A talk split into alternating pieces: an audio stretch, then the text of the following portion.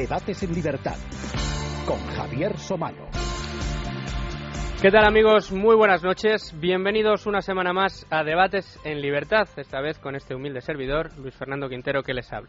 No hace mucho, Debates en Libertad se rodeó de expertos y analistas de reconocido prestigio para analizar las reformas que el ministro de Educación, José Ignacio Ver, quería introducir en el sistema educativo. Hace aún menos, apenas un par de semanas, nos volvíamos a citar en este estudio con otros expertos para hablar de las reformas que el Gobierno pretende en la universidad. Hoy insistimos en la misma fórmula, pero casi me atrevería a decir que más que para analizar medidas, vamos a intentar proponerlas. Al menos tratar de identificar qué puede fallar en nuestras universidades, qué es lo que falla y qué soluciones existen para poder atajar estos problemas. Barómetro del CIS tras barómetro del CIS comprobamos cómo los españoles viven atenazados por el miedo y la atención a la crisis económica, el futuro de nuestra cuenta corriente y sobre todo el futuro casi inmediato de nuestros puestos de trabajo ocupa y preocupa a todos los españoles. En estos días son muchos los analistas económicos, y aquí hemos tratado el tema con mucha profusión, que analizan estrategias, critican medidas y dan alternativas para que el Gobierno adopte para que podamos comenzar a salir de la crisis económica. Y digo adopta en el mejor de los casos porque últimamente todo parece quedarse en anuncios. En cualquier caso, casi nadie discute que uno de los factores que será determinante en la salida de la crisis y en la España del día después de la tormenta será el capital humano, el capital humano español, los jóvenes de hoy que liderarán la España de mañana, unos jóvenes que cada día se forman en nuestras escuelas, en nuestros centros de formación profesionales, en nuestras universidades y en nuestras escuelas de posgrado. Justo antes de la crisis, en el curso 2006-2007, el fracaso escolar en España alcanzaba el 28,4%. En el caso de los colegios públicos, este dato ascendía al 35%. Mientras, durante la crisis, el número de matriculaciones en las universidades incrementaba en tasas del 1%. En el curso 2009-2010 aumentaba un 1,5%. Vamos con más datos. Aquel curso académico, lo que más se incrementó fue el alumnado matriculado en programas oficiales de posgrado, en su mayoría másters. Subió un 62,7% respecto al año anterior. Durante estos años de crisis económica ha ido incrementando el número de alumnos matriculados en la universidad de 2007 a 2010 nada menos que en 15.800 alumnos. Pero según las estadísticas del Instituto Nacional de Estadística, del INE, mientras incrementaba año a año el número de matriculados en universidades privadas, descendía las matriculaciones en universidades públicas mientras más, de, el, más del 40% de los licenciados ocupa puestos no acordes con su categoría profesional y sus sueldos están eh, en la mitad de lo que sus coetáneos cobran en Europa. Los universitarios españoles son los que menos cobran, los que peores trabajos encuentran y más tardan en establecerse en Europa. No en vano, la tasa de paro juvenil supera en España el 50%. En cambio, tenemos un país con cerca de 80 universidades públicas y privadas y cada vez más titulaciones diferentes. Dicho esto, esta noche vamos a intentar averiguar cómo son nuestras universidades, cómo han evolucionado durante estos años y hacia dónde deben o querrían caminar. Y para esto me he rodeado de auténticos expertos en la materia que paso a presentarles. A mi izquierda, don Julián Montaño, director de admisiones y profesor del campus de Madrid de la IE University. Muy buenas noches, Julián. Buenas noches. Muchísimas gracias por estar con nosotros esta noche aquí en Debates en Libertad. Un placer. También tenemos a doña Mónica Muyor, especialista e investigadora en inmigración y cooperación al desarrollo en la Universidad Rey Juan Carlos. Muy buenas noches. Muy buenas noches. Además, eh, seguro que muchos de nuestros oyentes la conocen de haberla leído en, Libertad Digital, en, diversos artículos de opinión que he de confesar que he consultado muy, muy, vamos, con mucha profusión para poder preparar el, programa esta noche. Y por último tenemos a doña Tiscar Lara, directora del proyecto Mobile Learning de Educación Expandida en la Escuela de Organización Industrial, la EOI. Muy buenas noches, Tiscar. Muy buenas noches. Muchísimas gracias por estar eh, a los tres en Debates en Libertad en esta noche en la que vamos a hablar de universidad. Vamos a hablar de los valores de la universidad, que es como he titulado este programa. Y eh, yo quería empezar con una pregunta general que lanzo a la mesa y que ustedes recogen como, como buenamente crean o quieran. Y la pregunta es la siguiente. ¿Creéis que la Universidad Española en su conjunto cumple con las expectativas o por el contrario se ha convertido en una suerte de edificio antiguo, poco renovado y lleno de polvo? El debate es abierto, por favor. Quien quiera intervenir, Mónica. Sí, muchas gracias. Eh, la pregunta que yo me haría es, ¿qué ha ocurrido con la Universidad Española? Eh, y sin algo ayuda a los tiempos de crisis es eh, muchas veces atreverse a decir las cosas por su nombre. Y es lo que pretendo hacer esta noche. Yo creo que la Universidad Española ha sido un gran engaño, que hoy nos está costando un real atraso. España ha elegido la vía populista de apostar por la cantidad y no por la, por la calidad, masificando la educación superior y abriendo sus puertas de par en par a estudiantes poco preparados en un intento de paliar el paro juvenil. Así como la Argentina, universidad para todos, gratis y fácil. este populismo crea un facilismo, lo que a su vez conduce a una inflación hoy llamada la fiebre de la titulitis universitaria española, y con esto la evaluación o baja competitividad de los títulos universitarios, y ahí estamos, y los rankings de la calidad de las universidades españolas lo dicen. España no tiene ninguna universidad dentro de las 150 mejores del mundo. Y no solamente la calidad de las universidades, sino que esto también se manifiesta en la falta de innovación, en el ínfimo número de patentes triádicas que España produce anualmente. Tiscar. Sí, bueno, yo coincido básicamente en el, en el punto de la innovación que comentaba eh, Mónica ahora, eh, falta un, impulso, unas ganas por aprovechar ese talento, eh, porque pensemos que la universidad eh, aglutina a una población durante los años de, de, mayor capacidad de creatividad, de trabajo interdisciplinar, de, de dedicación de eh, de muchas horas a, poder pensar y crear cosas nuevas, algo que después en el mundo profesional pues no es tan fácil que, eh, se tenga esa oportunidad. Y vemos que, en lugar de, movilizar ese tipo de, soluciones creativas para la sociedad, pues eh, tenemos una universidad en términos generales muy parcelada, muy, muy atomizada eh, con unos itinerarios muy, muy verticales, sin apenas eh, cruces de caminos, oportunidades para que se, eh, para que se puedan juntar pues, estudiantes de unas materias con otros, para que puedan crear cosas nuevas, para que esté también pues, impulsado de alguna manera un espíritu emprendedor. Eso es algo que no se ha desarrollado en la universidad y que ahora también de alguna manera estamos pagando. ¿no? Nos hemos dado cuenta tarde. Ahora parece que, está claro cuáles tienen que ser algunas líneas de trabajo, pero, pero en fin, nos ha cogido con un pie cambiado, ¿no? Un poco. Sí, Julián. Pues, eh, Mónica preguntaba qué ha ocurrido con la Universidad Española, ¿no? Y yo retro, retrotraería, reduciría esa pregunta qué ha ocurrido con la universidad, o incluso todavía más, qué ha ocurrido. ¿no? Es decir, desde qué ha ocurrido en el último tercio del siglo XX qué cambio cultural que ha desdibujado, yo creo, lo que es la, los valores de, por los que tú preguntabas, ¿no? De los valores de la universidad. O aquello de lo que depende los valores de la universidad, que es la visión y la misión de una universidad. Los valores dependen siempre de una visión y de una misión. Y se ha desdibujado lo que es la visión y la misión de la educación superior. Y como consecuencia de eso, esos valores que dependen de eso eh, se han aguado, se han desdibujado están ocultos, eh, no aparecen, nadie los practica.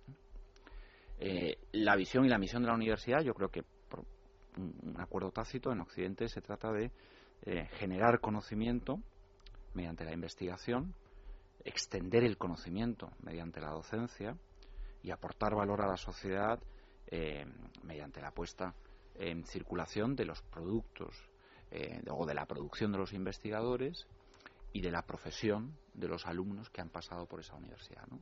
Esas, esas tres, esos tres frentes. ¿no? Pero esos tres frentes suponen una serie de, valores que yo creo que ha mencionado Tiscar, como el trabajo intelectual y el valor del trabajo intelectual, el rigor académico y su contrapartida, el esfuerzo personal, em, la ilusión y la audacia para las cosas nuevas, la innovación, em, la visión eh, no parcelada de la realidad, la visión universal de la realidad.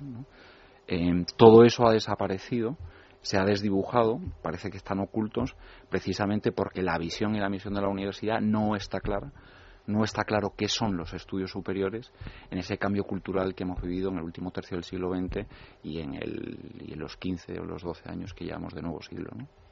Eh, hablabas, eh, Julián, de los eh, valores universitarios, hablabas del esfuerzo, del rigor. a mí me gustaría hablar de la meritocracia y, me gustaría preguntaros si creéis que en, la universidad española, primero, la meritocracia debería ser un valor fundamental de, de la enseñanza universitaria. No solo me refiero a los alumnos, sino también a los profesores. y dentro de la universidad española, si creéis que existe en la pública, creéis que existe en la privada, en las escuelas de negocios, en las públicas, en las privadas, ¿cómo creéis que se distribuye este valor que, mm, a mi juicio, igual me equivoco, pero creo que es uno de los valores fundamentales que deberían regir el sistema universitario en, España? ¿Se, está perdiendo la meritocracia? Por favor. Sí, yo, yo, yo apuntaría primero a, hablar de las causas. Eh, ¿qué, qué, es lo que ha producido esta, esta, esta desilusión este, en la Universidad Española? Yo creo que las causas fundamentales del atraso de la Universidad Española son, dentro de otras, el uso político, el populismo de la universidad y la investigación. También el régimen funcionarial, que crea clientelas, endogamia, en vez de apostar por la meritocracia, que era lo que tú mencionabas, y también el concepto medieval y burocrático de los estudios y títulos oficiales. Eh, Mónica, eh, decías que, que uno de los culpables es eh, el populismo en, la universidad. Eh, ¿A qué te refieres por porque nuestros oyentes sepan perfectamente a lo que? El hecho de que, de que los profesores son asignados no solamente a nivel nacional, sino que a nivel de las comunidades no, las universidades no tienen la libertad de poder poner sus propias exigencias y así elegir o poner exigencias a los alumnos. Eh, y lo peor de esto es que cuando se habla del régimen funcionarial, nadie dice nada. Falta competencia, falta calidad, y yo me doy cuenta que España, cuando se habla de estos temas que han sido verdaderos mitos, tabúes, España se resiste a cambiar, a sabiendas que solo aquellos países que dispongan de capacidades tecnológicas avanzadas en el conocimiento podrán mantener su nivel de vida y bienestar. Yo creo que eso, bueno, como lo dije al principio, los tiempos de crisis muchas veces ayudan a decir las cosas por su nombre y a centrarnos en algunos problemas que que como vemos tampoco el gobierno se atreve a modificar. Pero entre el, profesorado universitario, y abro la pregunta, podéis intervenir y quitaros la palabra como queráis, eh, siempre con educación, como decimos, eh, aquí en Debates en Libertad. Pero em, dentro de los profesores, pues muchas veces se mira al alumno, pero dentro del profesorado, ¿creéis que existe carencia de incentivo eh, que, que, no, que no permite que esa meritocracia o que esa excelencia salga a la luz y aflore? Quizás más que incentivo eh, pueda faltar de reconocimiento, ¿no? Eh, una cierta flexibilidad en los sistemas de, evaluación y de acreditación del profesorado, que puede estar, pues, eh, quizás demasiado limitado y no sea capaz el propio sistema de, captar o de permitir captar cierto talento que, se manifieste en otro tipo de, de, carreras profesionales y que no estén tan rígidamente eh, normalizadas por lo que por lo que dicen los, propios eh, sistemas de puntuación y de acreditación. El, no ser capaz creo que en el sistema de, incluir de incorporar eh, otro tipo de, de, capacidades y de competencias pues hace que al final lo que incorpore sea muy homogéneo o, eh, limitado quizás para las necesidades que se van dando en la sociedad y que no sea lo suficientemente ágil como para poder ensanchar y tener otro tipo de pues de, de, perfiles de perfiles en el profesorado. Eh, y se van creando pues pues unas eh, demasiadas similitudes. ¿No? Y, y, en fin, ahí falta variedad. Yo creo que es un problema de diversidad y de flexibilidad en las propias universidades para captar ese tipo de, eh, de talento. ¿no? Eh, eh, en cuanto al profesorado. Sí, fundamentalmente. Eh, en este caso, y, y, al lo que decías, Julián, interviene cuando, cuando quieras. Eh, a mí, eh, comentándolo con uno de mis compañeros, Domingo Soriano, hablábamos de mm, cómo, bueno, pues planteando el, debate hacia qué modelo debería ir la universidad, ¿no? Entonces, yendo quizá un paso más atrás, decías, no, hombre, si la, la universidad debería ser en una sociedad que aspira a que la gente que está formando, como decíamos antes, sean los líderes del futuro, pues deberían ser eh, entidades absolutamente flexibles, punteras, con los mejores eh, profesionales de cada país dentro de las universidades investigando, produciendo investigación, produciendo patentes, como decía Mónica antes, eh, siendo capaces de competir unas con otras y estar a la vanguardia eh, de, pues, de investigación, de desarrollo, de enseñanza, eh, de conocimiento, de excelencia. En cambio, eh, da la sensación de que cuando se le echa un vistazo a la universidad, y digo que es mi sensación, y por los datos que hemos estado dando y que otros muchos estudios recogen, parece que eh, el interés de muchos de los rectores de las universidades españolas es de no cuidado vamos a mantener esto como está este estatus este eh, pues eh, que los rectores vayan por un lado los profesores que estén aquí que vayan avanzando de esta manera los currículums han de ser iguales en, todas las universidades se compite por pues porque unas tienen mejores profesores que otros o eso es lo que se dice en los rankings o por las notas que se sacan lo mejor o peor, preparados pero las universidades españolas no pueden competir entre ellas eh, pues porque se den prioridades a unas eh, asignaturas que a otras dependiendo del grado, por cómo se den las clases. No sé si creéis que mm, haría falta un, eh, un, paso un poco más revolucionario dentro de la universidad y avanzar hacia modelos que sí que se demuestran más, más eficientes. Se me ocurren los modelos pues no sé, hablaba también Mónica de los rankings de las universidades, pues miremos las que están las primeras. Son universidades privadas fundamentalmente eh, británicas y norteamericanas. Em, ¿Creéis que la universidad privada en esto está dando un paso eh, o dando una pasada, mejor dicho, a la universidad pública? Bueno, en España es el, sí conozco de cerca la universidad privada en España porque tengo, tengo el privilegio de, eh, ser docente eh, y de ser gestor también en el IE, en, en, IE University. Y, es verdad que, la, eh, que es ejemplar el, el, IE junto con otras instituciones españolas como el IES o, o ESADE, sí son ejemplares a la hora de atraer talento, a la hora de eh, diversificar el talento em, a la hora de em, hacer circular eh, ese talento, extender el conocimiento de ese talento a todos sus alumnos y a todas las instituciones que están alrededor de, estos centros docentes, de, estas universidades. En ese sentido yo estoy mal acostumbrado, quiero decir que mi realidad es justo la que tú has descrito, de, competencia internacional con otras instituciones internacionales por el, por el talento. Em, y yo creo que ese, me parece, creo yo que ese es un modelo, un modelo a seguir, ¿no? Es decir, eh, yo creo que una buena institución educativa que se dedica a la educación superior Em, debe, en primer lugar, debe tener, em, saber escuchar el insight de, la sociedad, saber qué perfiles em, de alumnos debe poner en la, en la sociedad, por un lado. Por otro lado, deben, deben ser instituciones que vivan en una pluralidad de espacios, no solo en su propio ámbito, sino en el ámbito internacional.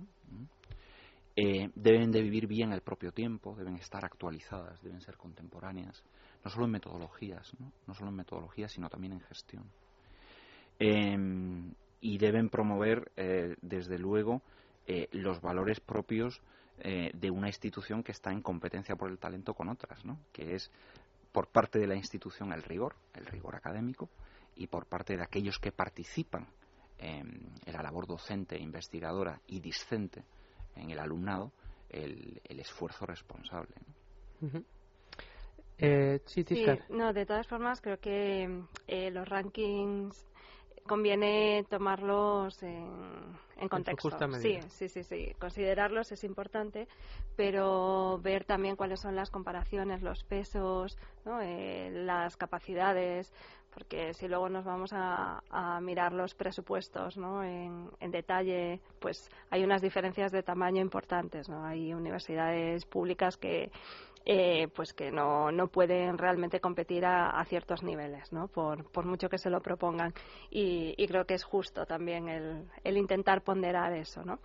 Eh, sin embargo, sí que hay modelos, y creo que en esto las escuelas de negocio, eh, tanto bueno, privadas, eh, tenemos el caso del IE, que es, que es de referencia, pero también en nuestro caso, que es más atípico, que es, claro, es una escuela pública, ¿no? que tiene Desde otro 1955, tengo que decir que... Sí, sí, pues que es, que es otro tipo de modelo.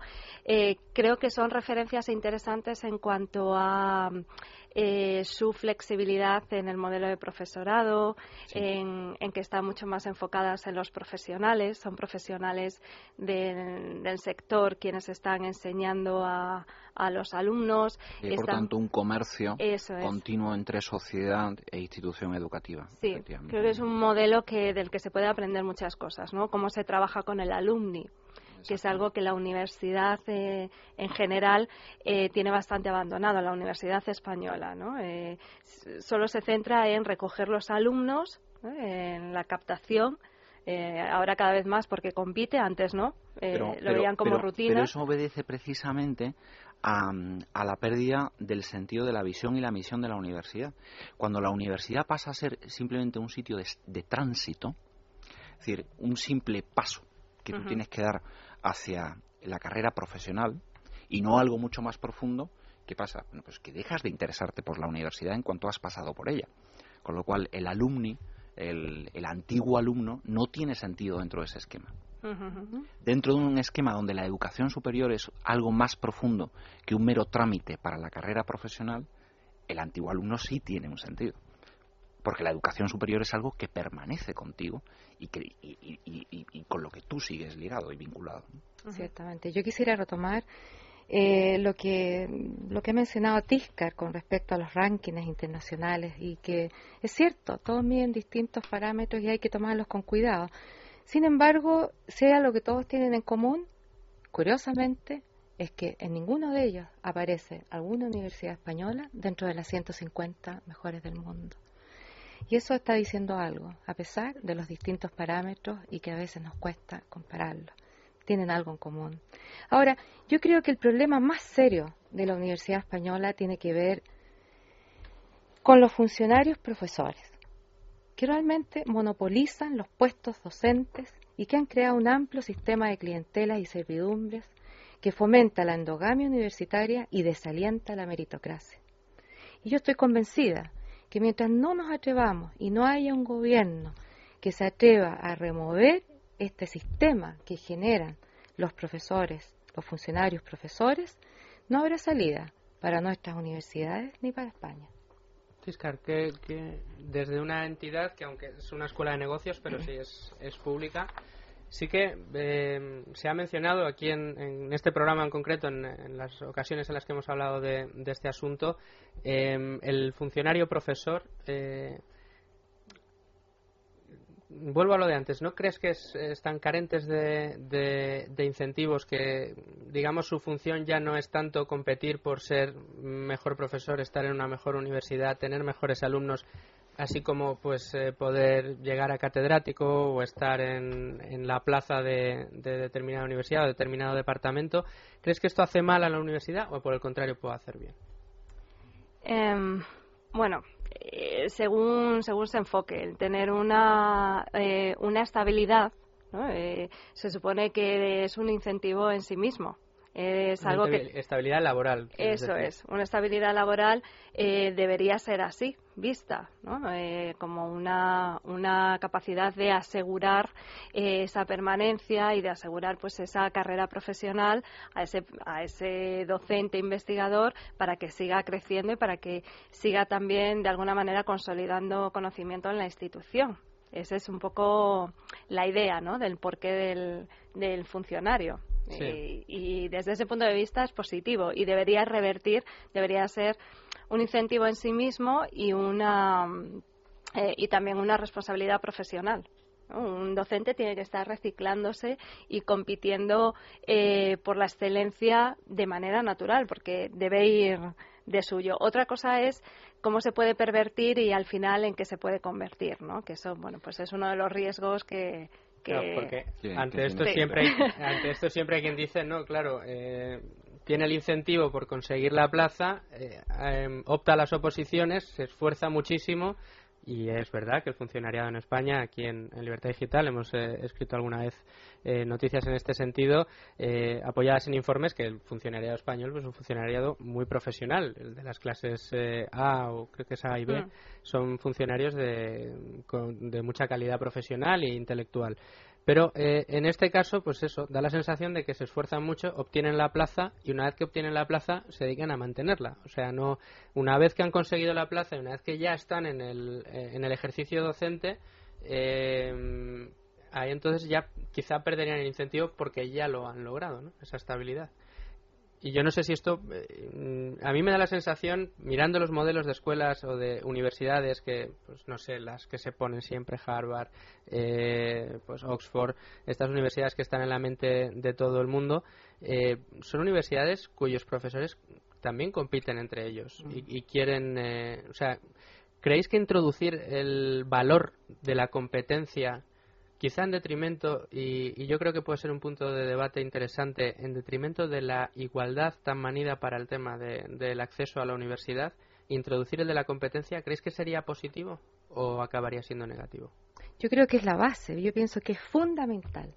Y así hablando en términos deportivos, yo pienso que a nivel universitario lo que España necesita es un Barça, un Real Madrid. Un Messi, como ha Deberíamos crear dos o tres universidades sin profesores funcionarios con un personal sometido a competir todo el tiempo, con exigencias de rendimiento y excelencia, eh, y con concursos de profesorado cada cinco años, con alumnos inteligentes, deseosos de estudiar, no que llegan a la universidad porque no tienen otras alternativas, seleccionados de acuerdo a lo que esas dos o tres universidades de excelencia consideran necesario para tener éxito. Lo que España necesita son más nadales, ciertamente estrellas en el mundo globalizado, que son como guías que, llevan a otros y los conducen al éxito. Eh, ¿Se imaginan Nadal como funcionario? Eh, en Wimbledon, no sé si se lo ha imaginado, pero el pobre ha sido apeado en las fases previas, pero no, la verdad pero que mira, si él no, está, él no está donde está, él no está donde está porque le han dado un puesto fijo. Ni ese ha sido el mayor incentivo de él sino porque está compitiendo, esforzándose todo el tiempo, probando sus capacidades y cualidades todo el tiempo. Bueno, Mónica, eso tiene, de hecho, tiene comprobación empírica en el caso, en el caso español, ¿no? Es decir, cuando escuelas como eh, el IE, el IS, SADE o EOI, eh, que funcionan precisamente con estos parámetros, eh, eso explica que estén en los rankings internacionales, en los mejores rankings internacionales, ¿no? Sí es. Em, pero yo creo que la competencia y, la competitividad supone un contexto previo que es la que les, lo explica y le da sentido, ¿no? Y una vez más me voy a lo que es la misión de la universidad, ¿no? Es decir, o creamos la universidad como una comunidad de intereses entre docentes, investigadores, alumnos e instituciones, las instituciones sociales, la empresa incluida, eh, y en esa comunidad de intereses lo, que se comparte es precisamente la pasión por acrecentar, generar, acrecentar el saber y extenderlo. Eh, o no tiene sentido la, mm, la competencia, ¿no? no tiene sentido em, el querer quedar mejor en un juego si antes no se ha establecido cuáles son las reglas del juego. Y yo creo que eso es lo que hay que clarificar, ¿no? el rol de la educación superior. ¿Para qué está la educación superior? Y qué fin tiene. Y si, el, y si eso está claro, si la gente empieza a jugar bien ese juego, el, el pobre eh, profesor o los, lo va a tener mucho mejor para desempeñar su rol con competencia y poder competir además. Sí, yo estoy convencida también de que el debate de fondo es para qué la universidad hoy, ¿no? ¿Cuál es su rol? Cuando hay otras ofertas, otras oportunidades. O incluso, no hoy, en general. Sí, ¿Cuál es el fin de la educación superior? Sí. Sí, y hoy, ¿no? en este contexto. Eh, ¿Por qué alguien, por qué un, una persona de 18, 19 años, 20 años decide eh, introducirse en ese itinerario de vida formativo durante cuatro años, eh, dedicando ese periodo tan fértil de su vida a, pues a, esa entrega, a esa entrega universitaria, a esa eh, consecución de objetivos formativos, etcétera. El por qué eso y no otra cosa. y ahí hay un hay un proyecto interesante eh, eh, no recuerdo ahora exactamente el nombre, eran los los 20 los 20 under under 20 creo que era el nombre, algo así. Bueno, eh, un proyecto de, de, Peter Thiel que es un emprendedor norteamericano eh, de mucho de mucho éxito que hace creo que fue hace un año y pico él lanzó, lanzó un reto a las universidades norteamericanas, eh, un reto muy provocador, que fue el dar 20 becas, 20 eh, ayudas a 20 jóvenes norteamericanos que decidieran, en lugar de ir a la universidad, crear un proyecto emprendedor. Él les financiaba ese proyecto eh, a cambio de no ir a la universidad. Eh, un proyecto muy desafiante. De hecho, le, criticaron mucho pues los grandes rectores de, universidades norteamericanas. Para, para, mí, alguien del IE, eh, que nos destacamos precisamente por la educación en la capacidad emprendedora y en el emprendedurismo dentro de la institución académica, supone algo antinatural. Claro, completamente antinatural. Claro, pero, pero es muy, muy provocador ¿no? para el debate, eh, porque él lo puso de manifiesto, esto que decimos, de por qué alguien joven que tenga ganas, que quiera hacer cosas, ¿por qué eh, tiene que ser la universidad el único lugar o la universidad que tenemos el único lugar donde desarrollarse? Cuando tiene otro tipo de alternativas. en nuestro país, hay que reforzar la universidad para que lo sea. En nuestro país eh, hay ciertas eh, ciertas cosas y hablaba al principio Mónica, recuerdo ahora de la mencionaba lo de titulitis. Yo creo que en, en este desafío que marcaba en España sería muy interesante verlo también porque eh, yo creo, no sé si compartís esta opinión, eh, que en España el joven de 18 años, el que no decide estudiar carrera, eh, porque no puede, porque no le apetece estudiar, eh, enseguida tiene un, una X. O sea, de hecho, en su, en su propia familia, el padre dice con pesar, no, no ha querido estudiar, se ha, se ha ido a trabajar o se ha hecho una FP, no vale para la universidad cuando en realidad eh, hay alternativas eh, y, bueno, pues eh, países como Alemania, que a día de hoy pues es eh, como decía eh, quién ha sido eh, Joaquín Almunia esta mañana. Es el Messi utilizando el mismo vamos la misma figura que Mónica el Messi de, Europa.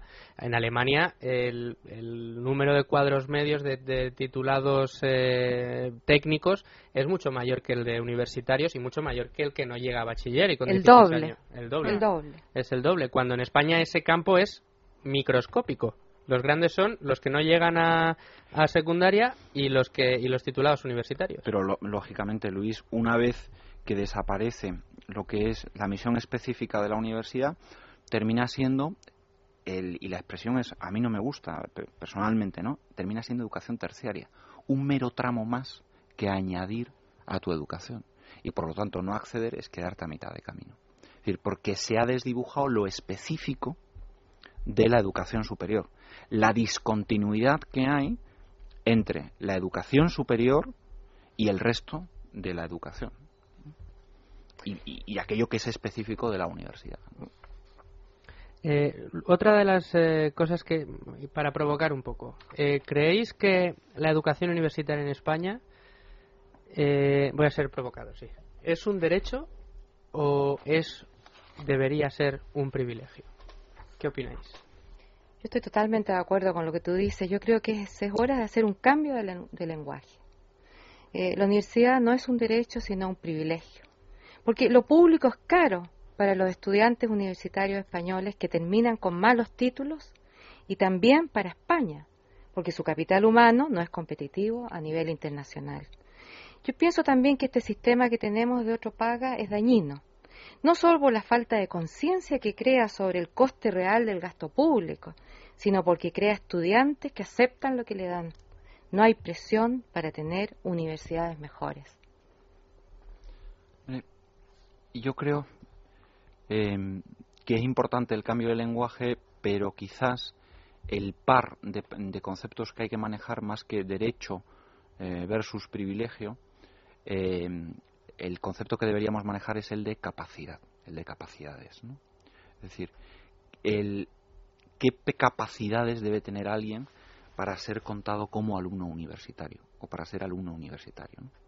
Entonces, claro, viendo lo que es la misión de la universidad, la capacidad de generar y extender el conocimiento y aportar valor a la sociedad en consecuencia, ves que un alumno universitario tiene que tener capacidades para el trabajo intelectual, que un alumno universitario debe de tener una capacidad para el esfuerzo responsable, que un alumno universitario debe tener capacidades bien desarrolladas como la memoria para conectar con todo aquello que antes que él ha desarrollado la universidad y la imaginación para poder continuar con esa cadena de desarrollo del saber. Lógicamente, las capacidades se dan graduadas o en distintos niveles en las distintas personas y habrá personas más capacitadas para ser contado como alumno universitario viendo cuáles son las capacidades de un alumno universitario y personas que no.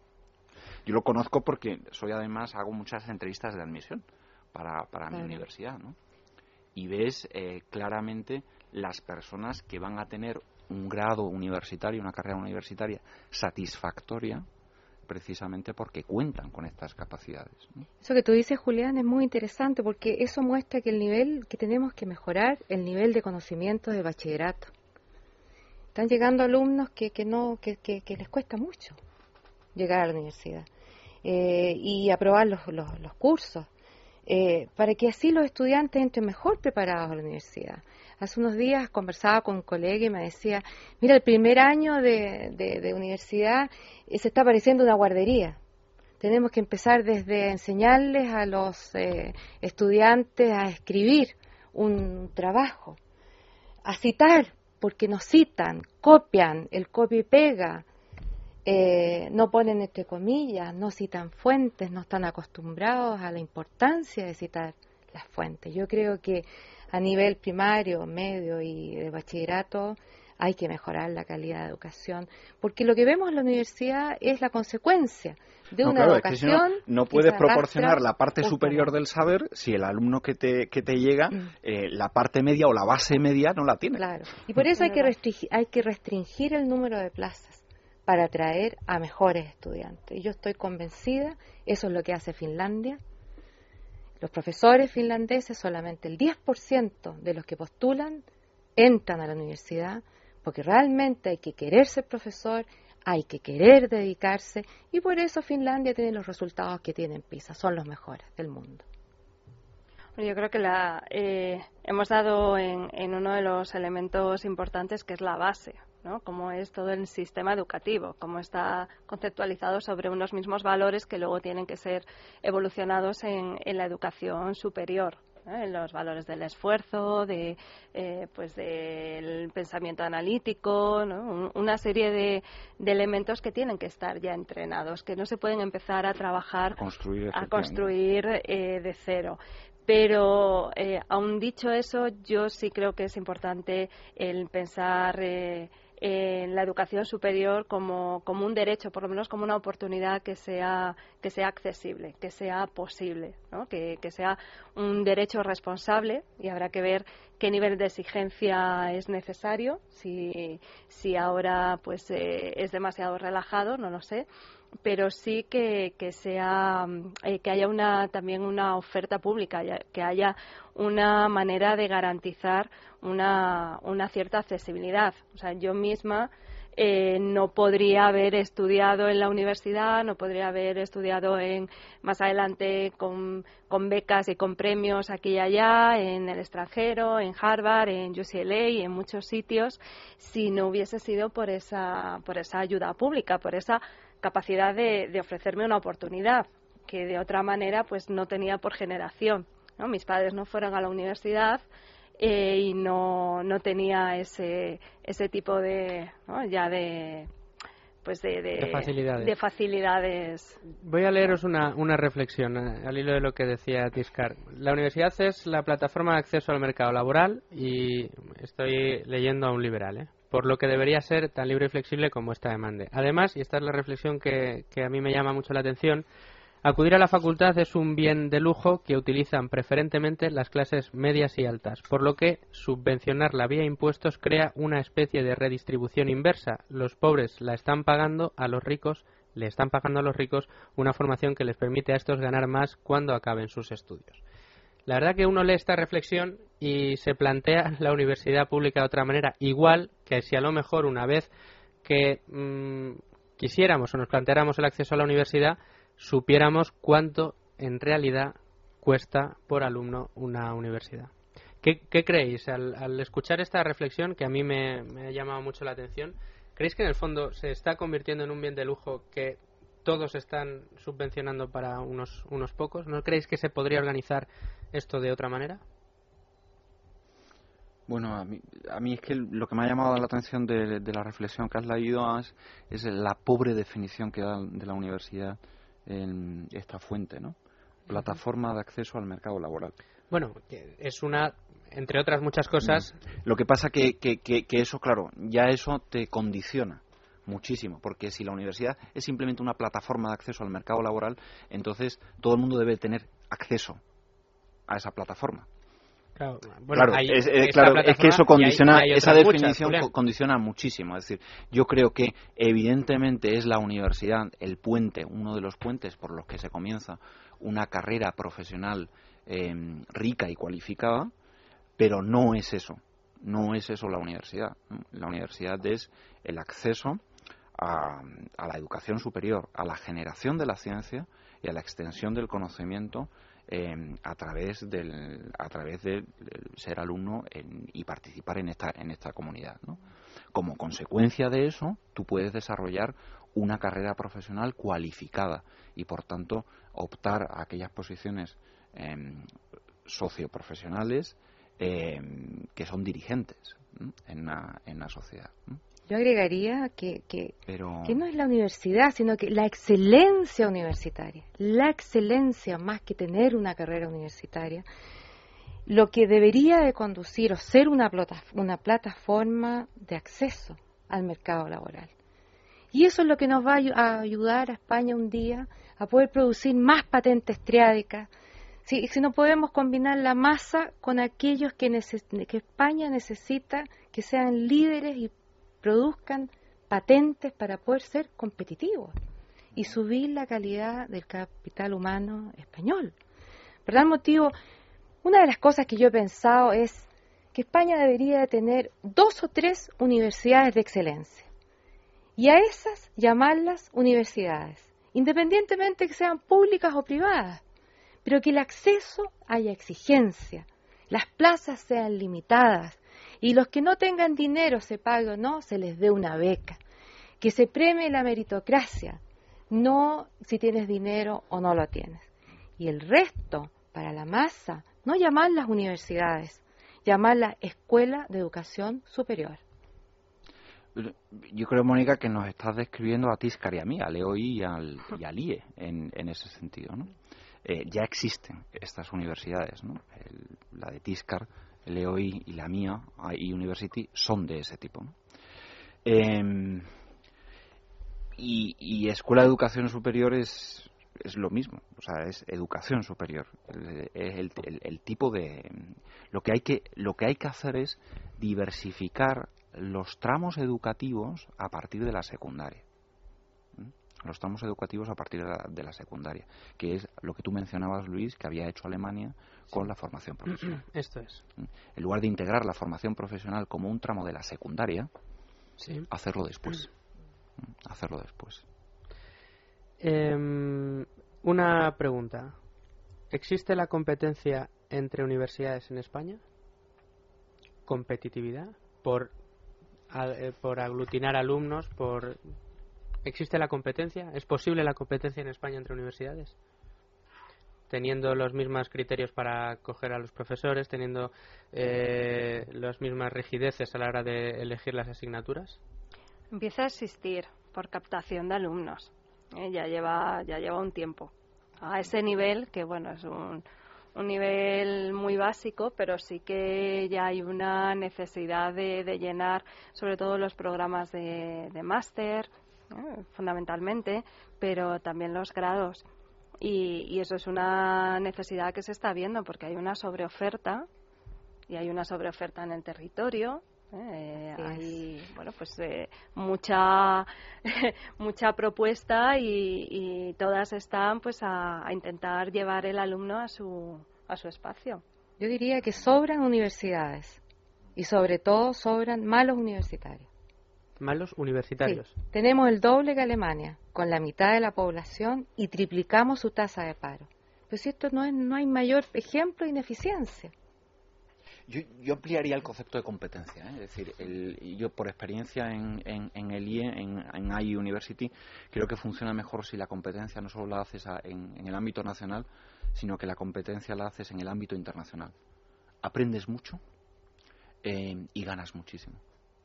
Y desde luego formas a tus investigadores, tus docentes, tus alumnos y tu staff en una mentalidad internacional con la que el propio alumno y la sociedad gana muchísimo agregando lo que tú dices, yo realmente una gran reforma y que, y que daría paso a lo que tú has dicho, en lo cual te encuentro mucho razón, sería sacar a concurso internacional las plazas de profesor universitario. Para eh, evitar la endogamia y terminar con el localismo. Yo creo que tanto profesores y por sobre todo los alumnados, el alumnado ganaría mucho más. No, en, mi universidad las contrataciones son internacionales, por ejemplo. O sea, nosotros no nos planteamos eh, nos planteamos traernos a alguien de, de donde sea, vamos, de Harvard, Berkeley o St. Andrews, vamos, si hace falta. Pero esto tendría que ser algo natural, algo normal, algo... Hoy día para un profesor universitario pretender hacer clase en la Universidad Española es una burocracia, un trámite que mejor te dedicas a otra cosa antes de pretender ser profesor en alguna universidad española.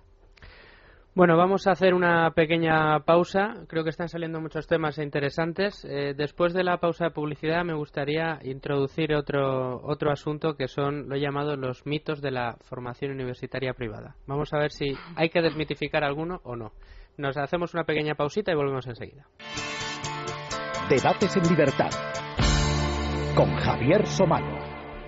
Y con Luis Fernando Quintero, quien les habla, don Julián Montaño, Mónica Muyor y Tis Carlara, que estamos aquí esta noche hablando de la universidad. Estamos hablando de universidades públicas, universidades privadas, del modelo hacia el que debería avanzar la universidad en España, eh, cuáles pueden ser eh, las carencias que tiene, los problemas y por dónde pueden ir las soluciones.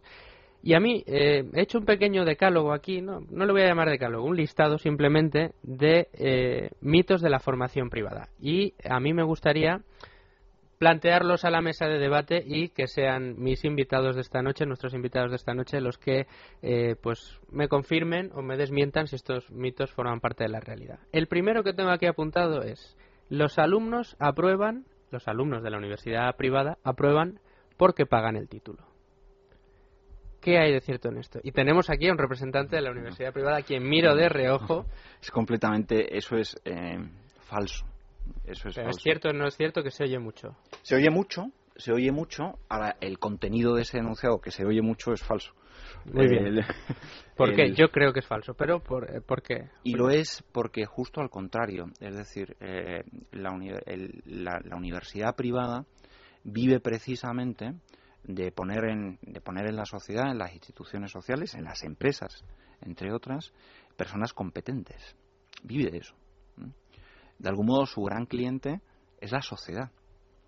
Es la empresa, es la administración pública, es el, propio alumno que se monta su empresa.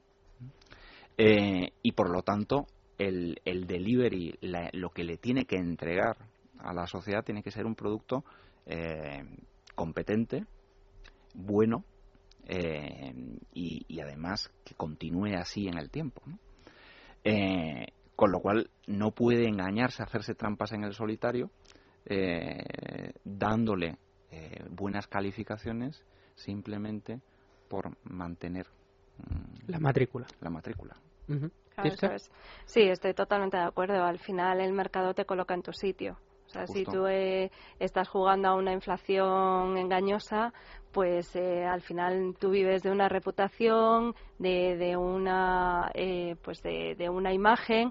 Y, y, si la imagen que al final se está construyendo es que el nivel de, de esos titulados pues es bajo y que no, aguantas un claro eh, te estás jugando toda tu sostenibilidad toda tu supervivencia en el mercado no es, eh, es una relación muy directa no, aparte una de las cosas buenas de la universidad privada en España bueno, en general en, en, Europa es la pluralidad de misiones de, de la universidad privada no la riqueza de visiones misiones e idearios de la universidad privada no muchos de ellos ligados a un compromiso por la educación real del, del alumno ¿no? y la dedicación al alumno. Y eso no cuadra con el planteamiento de, ese enunciado claramente falso. Yo, yo diría que, que, pagar por, por, la educación es un verdadero estímulo. Y, y, y es bien lógico que sea así. Porque cuando uno paga por algo, porque cuando te cuesta y haces un esfuerzo, entonces te esfuerzas porque lo valoras y además exiges una retribución. Pero cuando no pagas por algo, aceptas lo que te dan. Y eso es lo que pasa con nuestros estudiantes universitarios españoles. A mí lo que me ha llamado mucho la atención en, las protestas es que los alumnos salen a la calle a protestar porque les suben las tasas, pero no sale ninguno a pedir una educación de calidad. O sea, ellos aceptan lo que le dan. Por eso yo creo que pagar por algo es un estímulo, porque yo puedo exigir por lo que estoy pagando y eso crea un esfuerzo y, y ayuda a que rápidamente termines tu carrera universitaria. Otro mito. Acceden los alumnos que no han sido capaces de estudiar lo que quieren en la universidad pública. Está el ejemplo que todos conocemos de nuestro primo, de nuestro hermano, eh, de nuestro sobrino que acaba de terminar la selectividad que su padre puede permitirse una universidad privada y el niño no ha sacado la nota que quería para entrar en derecho, que era la carrera que siempre había querido estudiar, o en fisioterapia, o en ingeniería, y entonces el padre dice, pues no te preocupes hijo, que yo te pago la carrera en la universidad privada. ¿Qué hay de esto? ¿Es, es también es un mito y vuelvo a mirar a mi izquierda. sí, lo es. Lo es porque eso significa desconocer que que una universidad privada no es una réplica de una universidad pública, solo que simplemente es sostenida con otro tipo, con otro, perdón, con otro tipo de recursos, ¿no? las universidades privadas, como he dicho, tienen el, precisamente lo que muestran es la pluralidad de misiones dentro de la universidad. Hay gente que quiere estilos de educación superior distintos, que no son ni mejores ni peores, a veces son mejores, el, de, los, de los de la pública, ¿no? Eh, simplemente eh, quieren algo eh, quieren algo específico que encuentran en una universidad privada ¿no? y no por ello simplemente están yéndose a un, a un segundo plato bueno pero yo creo que ese segundo plato ha existido. Quizás no, ya pero cuando ha sido segunda opción ha sido una solución Sí, bueno, también hay que distinguir efectivamente la pluralidad de misiones o la pluralidad de tipos o los diferentes tipos de universidad privada que, hay. En el caso de, en el caso de, mi universidad, hay university donde los estándares de entrada son muchísimo más altos que en, la pública, pues precisamente tenemos el, el tema contrario, ¿no? O el, o el, el, asunto contrario. ¿no? Claro.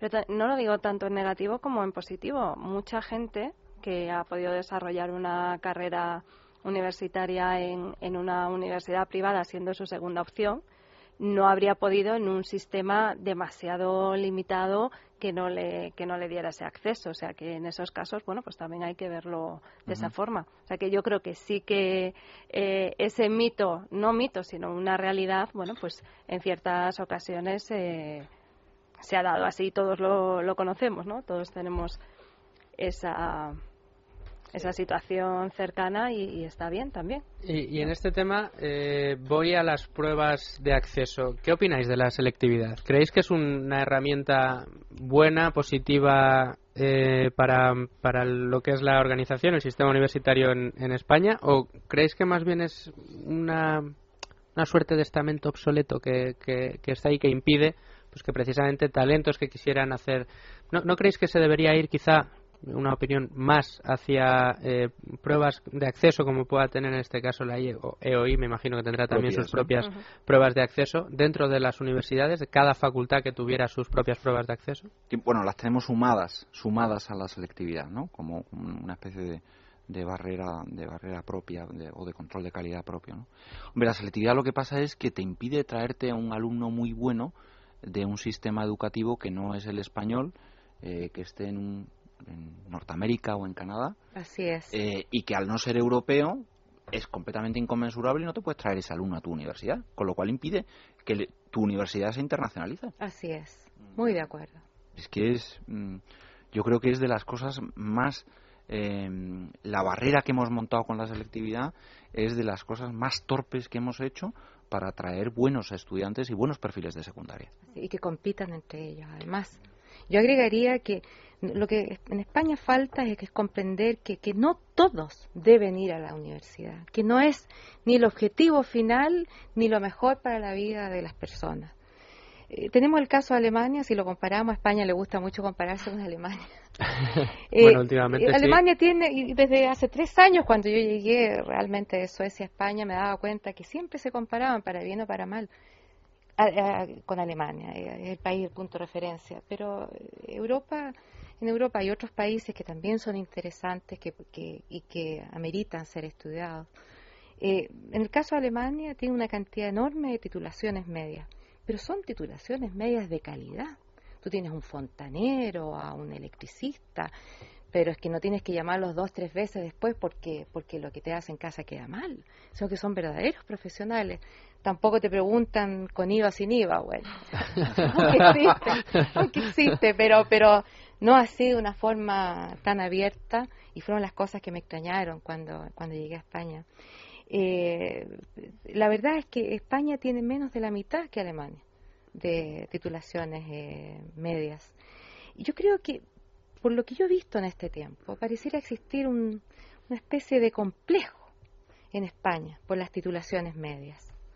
Pero los resultados están a la vista de todos. Yo creo que esto es muy lamentable que a los alumnos no se les dé una posibilidad de sentir que ni el objetivo ni el camino final es la universidad. A la universidad tienen que llegar los que quieren estudiar. Tienen que llegar alumnos deseosos de estudiar. Y la universidad tiene que poner exigencias. Bueno, y, a, los que tengan capacidad y estén deseosos, no ponerle barreras. Es decir, ¿por qué a un alumno de Iowa o un alumno de Carolina del Sur Em, que ha tenido unos eh, resultados excelentes en su SAT o en su ACT, ¿no? Uno de los dos grandes, de los, dos grandes em, exámenes internacionales preuniversitarios. Eh, ¿Por qué no lo puedo admitir yo en mi universidad? Si son magníficos. ¿Y por qué? Te pregunto, Julián. Porque, eh, pues, ¿por qué no? Porque en, en España solo tiene acceso a la universidad aquellos que hayan hecho la selectividad o alguno de los bachilleratos europeos que son conmensurables con la selectividad el Habitua o el Becolorea, etcétera, etcétera. ¿no? Bueno, creo que el Huacao chino y me parece que hace poco el brasileño han empezado a ser conmensurables, ¿no? Eh, convalidables. ¿no? Sí. Eh, pero claro, es un mundo muy reducido.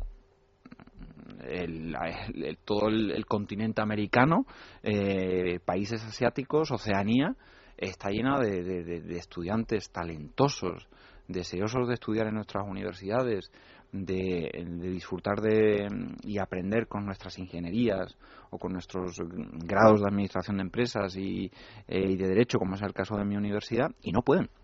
Claro que además no tendría por, qué ser gratuito. Absolutamente, claro, por un tema absolutamente, no lo sé, no sé. Además es que no sé, la, no sabemos la razón. Es que, ahora mismo el, estudiante de Carolina del Sur que decías o de Iowa eh, que quisiera estudiar en, la, en una universidad eh, como pueda ser EA University, eh, ¿qué debería, o sea, qué pasos tendría que hacer? ¿Cuál sería su si no ha hecho si no ha hecho bachillerato internacional porque nosotros en nuestra universidad tenemos muchos alumnos de bachillerato internacional y el bachillerato internacional es conmensurable con, con casi todos los sistemas universitarios del mundo si no ha hecho bachillerato internacional, se tiene que examinar de selectividad. Y entonces, un chico que no ha estudiado historia de España tiene que examinarse de historia, eh, de, historia de España eh, en su secundaria, ¿no? eh, un chico que no ha estudiado literatura española, sino inglés, eh, o literatura inglesa, tiene que examinarse de literatura española. O sea, tendría que venir aquí y completar... Hacer la selectividad y entonces podría tener acceso a, a la Universidad Española. O sea, que se ponen piedras en el camino en lugar de facilitarlo. Justo. De todas formas, la prueba en sí misma, incluso para el estudiante español, eh, también es, eh, es discutible. ¿eh? La llevamos arrastrando muchos años, pero el hecho de que se haga esa evaluación tan, tan concreta ¿no? en el tiempo, con el estrés que supone, el hecho de que el peso de, de esa nota sea tan, tan alto en comparación con todo el recorrido del, bachillerato, de, todo ese trabajo previo y que al final esa media eh, pese tanto en el poder acceder a una pues a, una carrera de medicina o de ingeniería o, la que sea pues no sé, a veces nos ponemos muy laxos en algunas cosas y en otras eh, nos vamos a sistemas muy rígidos y muy duros que condicionan mucho la vida eh, la vida académica, ¿no? Eh, esos otros cuatro años de deseo, de, de vocación para, para, quienes tienen pues muy claro que quieren eh, que quieren hacer eso, ¿no? Y en ese momento pues se ve truncado por una ponderación pues que, que es bastante bastante dura, ¿no? En, comparación con el resto del sistema. Efectivamente, es la selectividad selectiva, es la selectividad selectiva, es lo que realmente está seleccionando al alumno de modo objetivo. Eso es. Por eso eh, esa es la razón por la que las buenas universidades privadas, aparte de la selectividad, tienen sus propios procesos de admisión para garantizar una, buena selección. Y eso es lo que necesita la Universidad Española. Muchas universidades anglosajonas, eh, muchos eh, estudiantes acceden a universidades privadas anglosajonas dando pruebas de excelencia. Y entran los mejores y el que no tiene dinero para pagar la universidad es becado. Por tal motivo, la meritocracia y la capacidad es el único indicador que demuestra quiénes son los que estudiantes que serán parte de esa universidad y no otra cosa. Yo creo que eso es, es básico. En vez de tener tantas universidades como tenemos en España, deberíamos tener dos o tres que premien la meritocracia, el talento y la excelencia yo creo que tienes dos ejemplos de esas, que son el EOI de Tiscar y hay University, que es la mía. Y ojalá... Uh. Bueno, vamos a aceptar la cuña publicitaria. Qué bien. Bueno, qué bueno. Bueno, en la Rey Juan Carlos me consta que también hay grandísimos profesionales, sí. Y, bueno, entre ellos Juan Ramón Rayo también, eh, jefe de Economía en Es la Noche de César, que, que es profesor precisamente en, en la Universidad Rey Juan Carlos. Em, vamos con más mitos, si os parece. Yo os pregunto, ¿por qué en España se tiene esta visión de que las universidades privadas son peores que las públicas? Bien es cierto que esto empieza a cambiar, pero en España nos ponemos hace 20 años y, vamos, nadie se planteaba que una universidad privada pudiera llegar a ser mejor que una universidad pública. ¿Por qué creéis que, existe esta creencia en España? Contestad quien, quien quiera. Tiscar. Probablemente por, supongo que por tradición, ¿no? La escuela, la universidad pública, pues eh, tiene un peso histórico, un volumen, ¿no? Eh, una gran referencia que, que hasta hace pues nada muy pocas décadas no, no ha tenido esa competencia no la universidad privada es mucho más joven y se ha tenido también que que legitimar a sí misma y que demostrar y que, crear un recorrido. Entonces, supongo que la evolución tiene que ver mucho con eso, con un, peso de tradición, ¿no? una, con una evolución histórica. Sí, pero yo creo que ya hace tiempo, que, esa imagen ha desaparecido. Tú señalabas hace 20 mm. o 30 años, ¿no? Hace 20 o 30 años era palmario. Eh, a, día de hoy todavía, hombre, depende de las especialidades, pero sí que es cierto. En España, por ejemplo, en medicina, quizás sí había ejemplos, sí hay ejemplos de excelencia en, en investigación médica y en docencia de medicina en universidades privadas, ¿no? Y en empresa también, desde hace 30 o 40 años, ¿no? Sí, sí, sí. Pero bueno, quizá uno de los motivos por los que existiera esta es por otro de los mitos que traigo colación. Eh, los profesores son peores porque no han sacado su oposición o su cátedra. Digo los profesores de la privada, estoy hablando de los mitos. No, pues eso es, los, las pruebas de las pruebas de acceso, los tribunales, los procesos de selección que tienen algunas universidades privadas para sus profesores em, son absolutamente igual o comparablemente o parecidos a la dificultad que pueda tener el proceso de selección en una universidad pública, al menos en determinadas universidades privadas. No, no, no quiero generalizar. muchas las determinadas universidades privadas se pueden permitir el lujo además de poner eh, o de pedir eh, o de tener unos requisitos que a lo mejor la pública no se, no se puede permitir, ¿no? Tener experiencia profesional y no solo experiencia académica, tener X títulos universitarios o determinada nota en, en, la disertación de tu tesis doctoral. Eh, o sea, puedes tener unos niveles que no se puede permitir a lo mejor la pública. Mm. por procedimientos administrativos, por inercias. Y porque no hay competencia, porque no, no se permite traer profesores o que compitan profesores que de otros países. Justo al contrario, ahora, es, difícil ahora que en una universidad privada puedas entrar si no tienes al menos un tercer idioma, ¿no? Es decir, no, no entras si no tienes un tercer idioma. Ya sea, por supuesto, que sabes inglés, bueno, pues ahora que sabes árabe, chino, francés, alemán. El alemán parece que es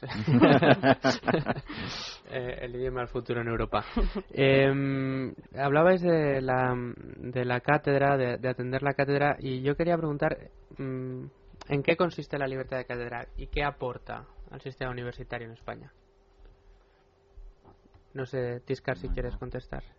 Bueno, está el, concepto por encima de libertad de cátedra, que es el de la autonomía universitaria, ¿no? que, es bueno, pues eh, algo que está ahí, eh, que es como una esfera de actuación que le confiere a la universidad pues un, cierto ámbito de, de movimiento, de gobernanza, en fin, que luego pues tiene también sus propias trabas ¿no? en, su propia estructura normativa.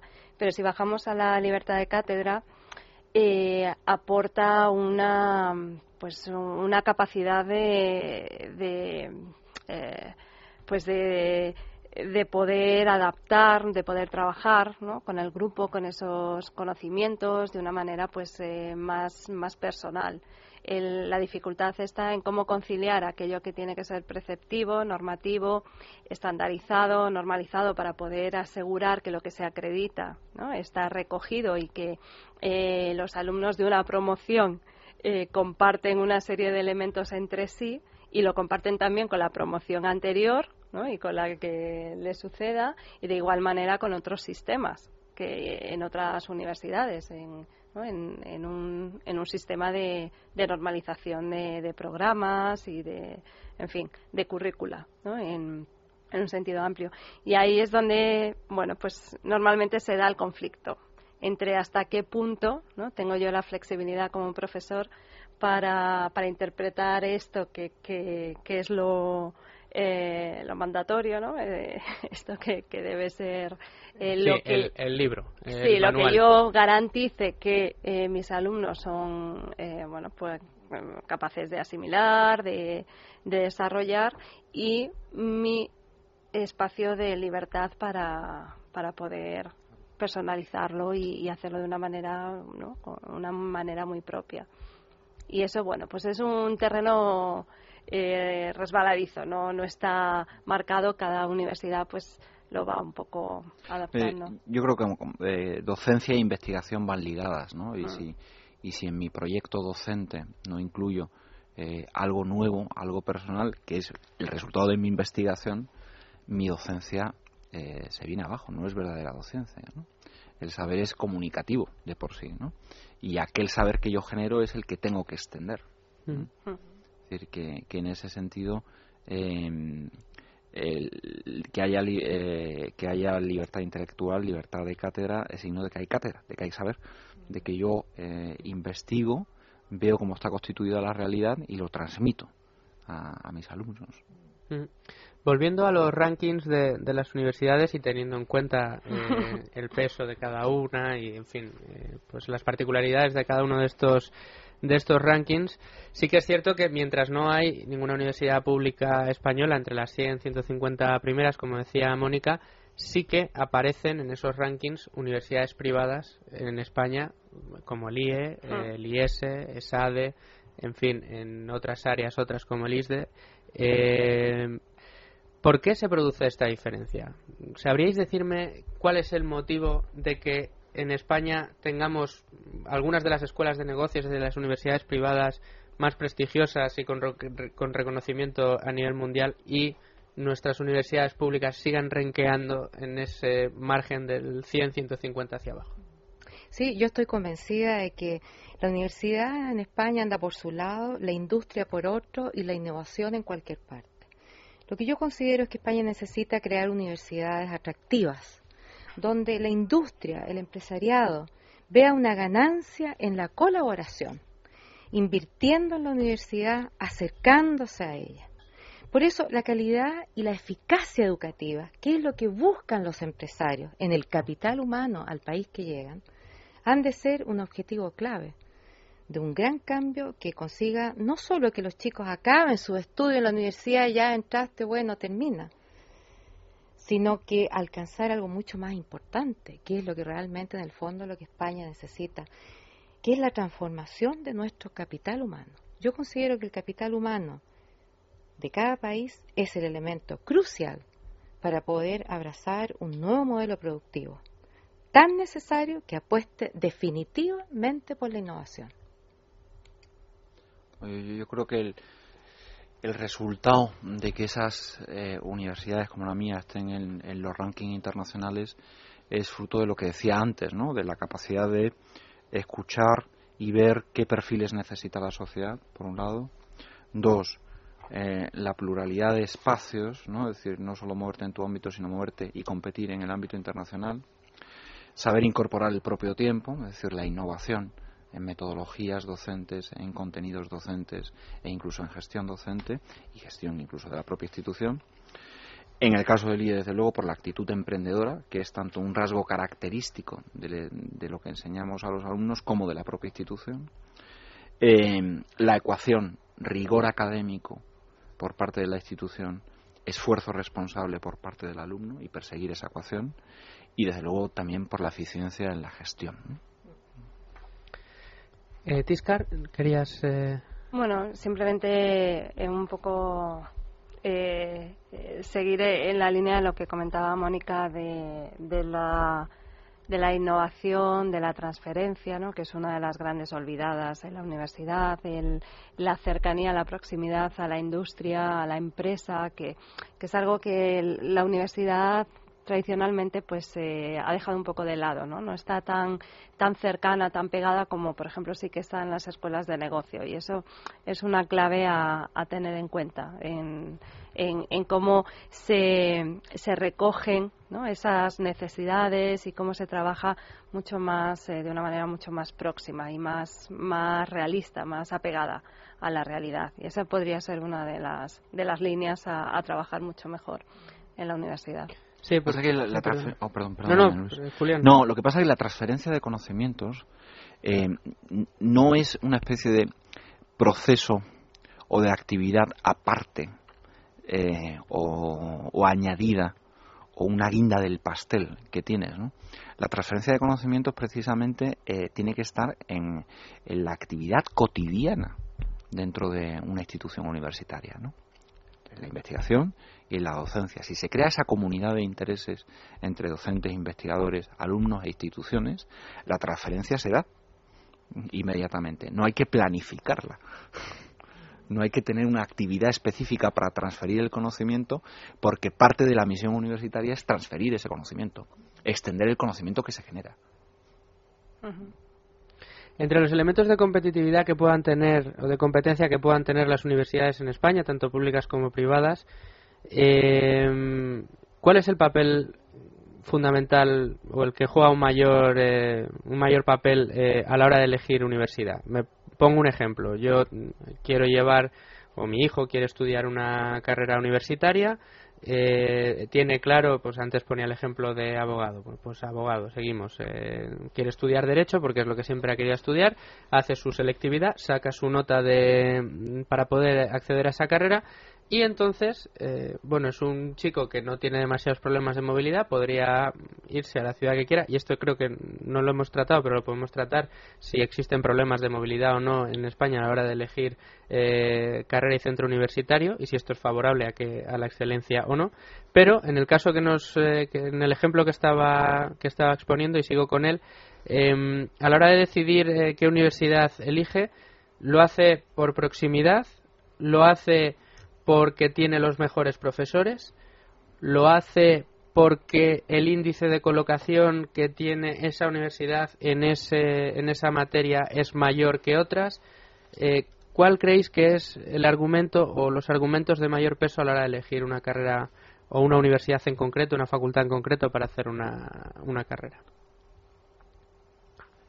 ¿Es, eh, ¿Es, la proximidad o es, es, la excelencia de la el nombre que tiene que aparezca la primera en los rankings o es al final eh, pues mira en esta los que han, se han licenciado de derecho han, han salido trabajando el 80% de los alumnos el 90 al 100% ver, es que ese último argumento está ligado al, al anterior de la excelencia. Eres excelente no solo porque lo digas o porque eh, tus profesores parezcan ¿no? de los más eh, de, los más reputados, sino porque también tienes una capacidad de, eh, de, conexión con la sociedad, ya sea a través de la empleabilidad o de la creación de riqueza propia, eh, que, también te da ese grado de excelencia. Eh, por eso, en realidad, nos quedaríamos con dos.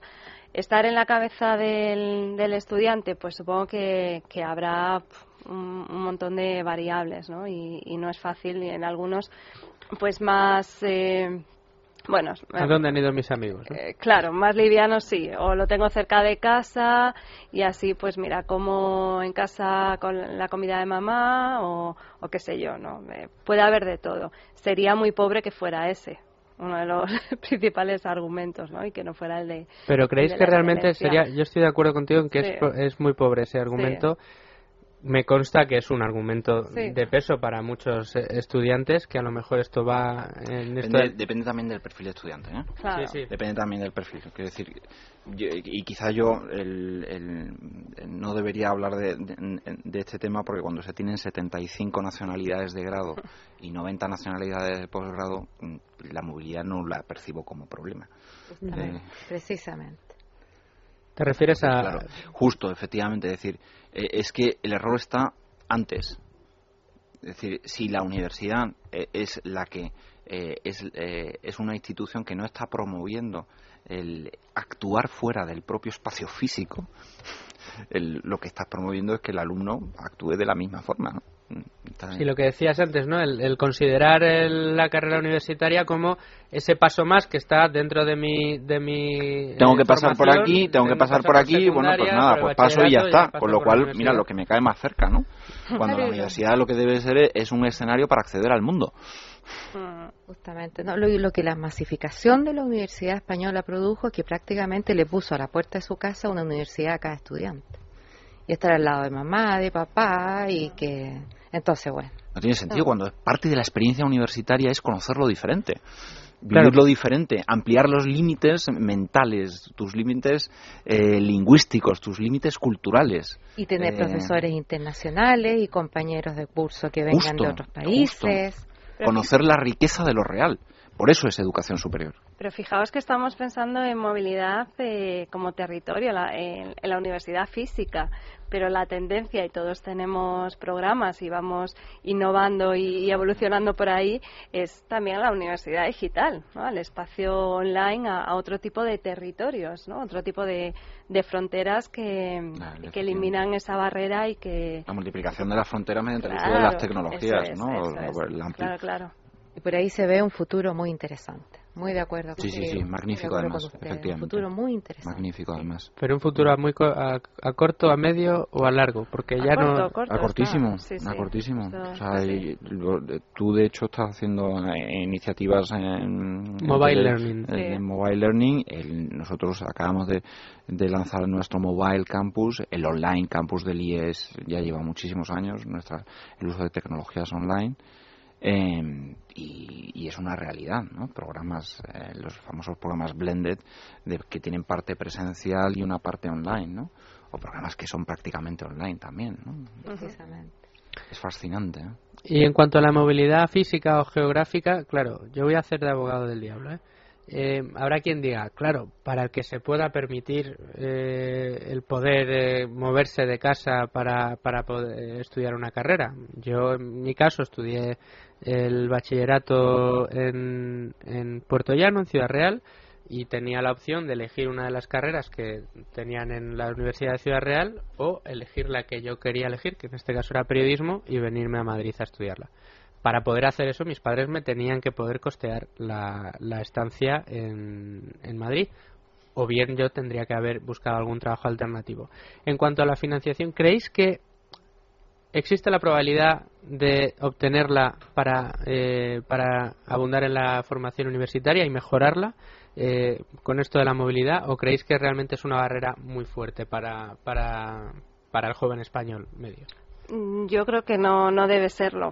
Eh, no debe serlo y hay que buscar maneras de, esforzarse en, superar esa barrera, ya sea con un tipo de ayuda o con un esfuerzo personal, porque creo que es una de las mejores cosas que puede, que puede venir de suyo, ¿no? que puede venir en, la experiencia universitaria, el trasladarte, el moverte, el vivir otra experiencia, el salir de tu, de tu situación de, tu zona de, confort, ampliar los límites el, porque además es suele ser un periodo de crecimiento personal de, eh, de pues de, eh, de, hacerse independiente de empezar a tener pues otro tipo de vida más autónoma. Y, y, parte del significado de, de, universidad no no es, universitas studiorum la generalidad de los estudios sino el acceso a lo universal el, la distancia de lo local no eso es yo agregaría, yo agregaría que todo, todo eso suena muy bien, pero no a costa de los padres. Y ahí es interesante mirar otros sistemas de educación como el sueco, que yo conozco más de cerca después de haber vivido, o de otros países eh, escandinavos, es que cada alumno ya a los 18 años se endeudan ellos mismos si quieren entrar a la universidad.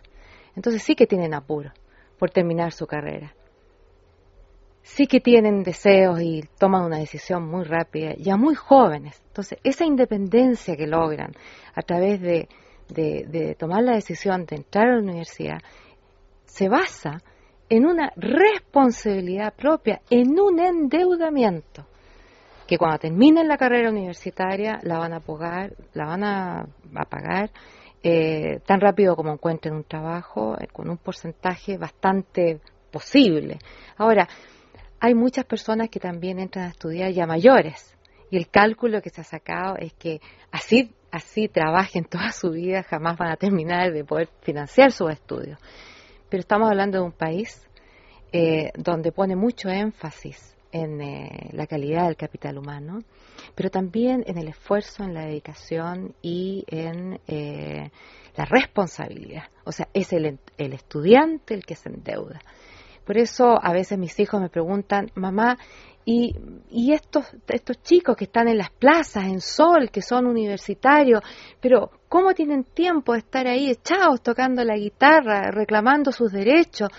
¿Cómo se mantienen? ¿Cómo viven? Bueno, viven en casa de sus padres. Y eso es algo que a ellos les cuesta muchísimo entender. Bueno amigos, eh, no tenemos tiempo para más. Eh, seguro que tendremos nuevas ocasiones de hablar del sistema educativo y universitario. Eh, Julián Montaño, muchísimas gracias por estar con nosotros esta noche. Mónica Muyor, encantado de tenerte por, por aquí, por el estudio de debates. Muchísimas gracias. Luis Carlara, todo un placer haberte tenido esta noche en el programa Hablando de Universidad. Recordemos, directora del proyecto M Mobile Learning de la de Educación Expandida en la EOI. Eh, a ustedes oyentes no me queda otra cosa que decirles que les esperamos la semana que viene con un asunto que será muy de su interés, de, su interés seguro, porque además contaremos con la presencia de César Vidal en el próximo programa. Así que eh, no se lo pierdan y este tampoco. Un fuerte abrazo y hasta la semana que viene. Debates en libertad con Javier Somano.